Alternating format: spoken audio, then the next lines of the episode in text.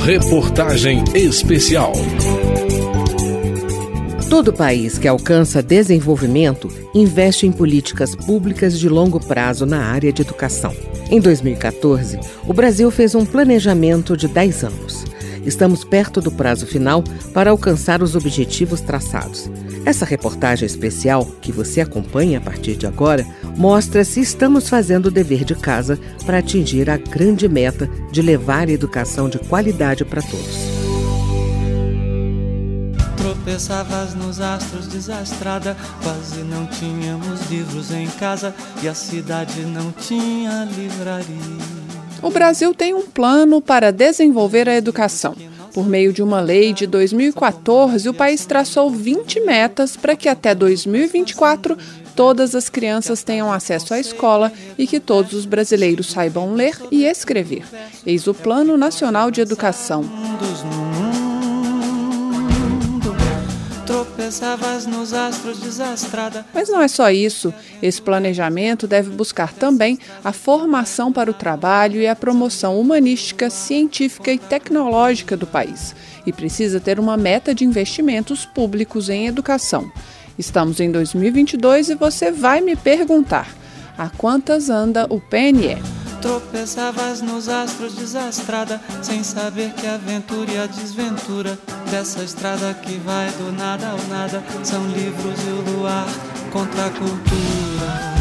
O Instituto Nacional de Estudos e Pesquisas Educacionais Anísio Teixeira, o INEP, é um órgão ligado ao Ministério da Educação que faz o monitoramento das metas do PNE.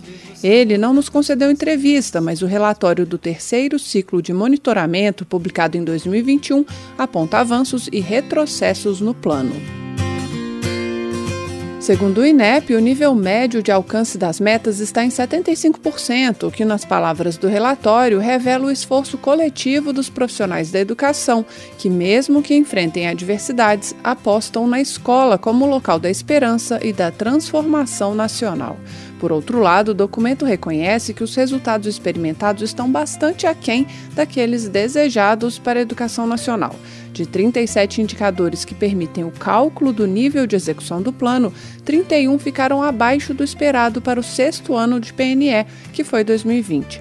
Nos extremos, seis indicadores apresentaram retrocesso e quatro já chegaram a 100% de execução.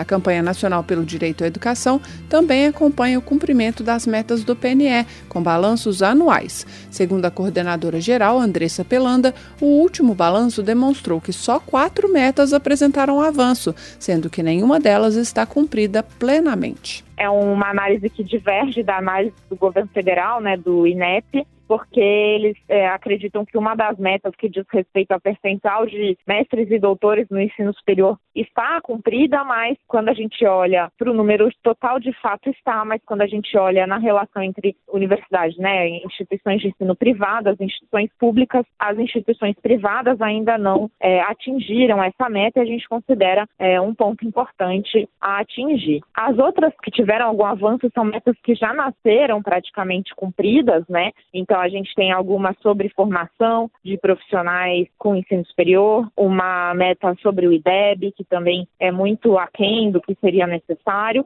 Outras metas regrediram, continua Andressa, como a garantia de acesso pleno à educação infantil e fundamental, e outras estão bem abaixo do esperado, como as que dizem respeito à qualidade da educação e à carreira e formação dos professores. Ninguém tira o trono de estudar, ninguém é o dono do que a vida dá.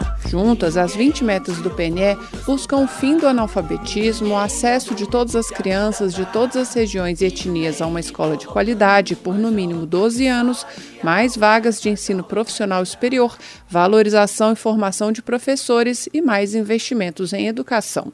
Mas, na visão do ex-presidente do Conselho Nacional dos Secretários da Educação, deputado Ildivan Alencar, do PDT do Ceará, as metas do PNE ficaram esquecidas a meta do, de universalização, a meta da educação infantil, né, que até 2024 tem que ter 50% das crianças em creche. Praticamente todas as metas a gente tem conferido dificuldades, né? Mas essa meta vindo do financiamento, né, esse patamar do PIB aí de 7% a 10% também não tem acontecido. Esse plano é muito bem feito. As metas, claro, as estratégias das metas, mas nos últimos anos a gente não tem tido muito apreço, não tem em cumprir essas metas.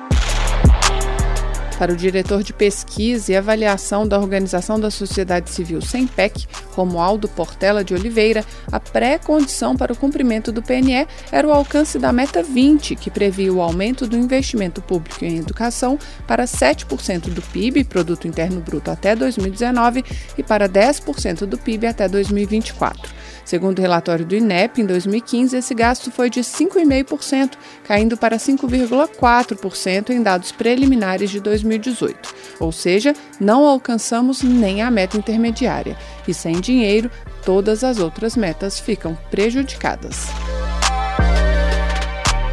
Há algumas razões para o não cumprimento da meta 20, diz Oliveira, como a aprovação em 2016 da Emenda Constitucional 95, que ficou conhecida como teto de gastos. Ela limita durante 20 anos os gastos sociais do governo. Outro problema foi que a expectativa de entrada de novos recursos não se confirmou. Na ocasião em que se aprovou o Plano Nacional de Educação, o que se pensou foi o seguinte: que você ia ter geração de recursos novos com o pré-sal. E estes novos recursos seriam destinados à educação e saúde. Como nós não tivemos a geração desses recursos adicionais por conta do pré-sal, você não tem os recursos hoje, né? Porque hoje a alternativa que seria, assim, se, se, o, se a receita global do Estado brasileiro, né, em todas as suas esferas, né, não aumenta, para você gastar mais em educação, você tem que gastar menos em outro setor. Mas um problema no balanço do PNE é que, em muitos casos, não há critérios para avaliar se a meta foi cumprida ou não. Dos 57 indicadores descritos no relatório do INEP, 20 não puderam ser calculados por falta de informações suficientes, como indicadores relacionados à inclusão de crianças com deficiência, alfabetização até o terceiro ano do ensino fundamental e gestão democrática da educação, que é aquela feita com consulta à comunidade escolar.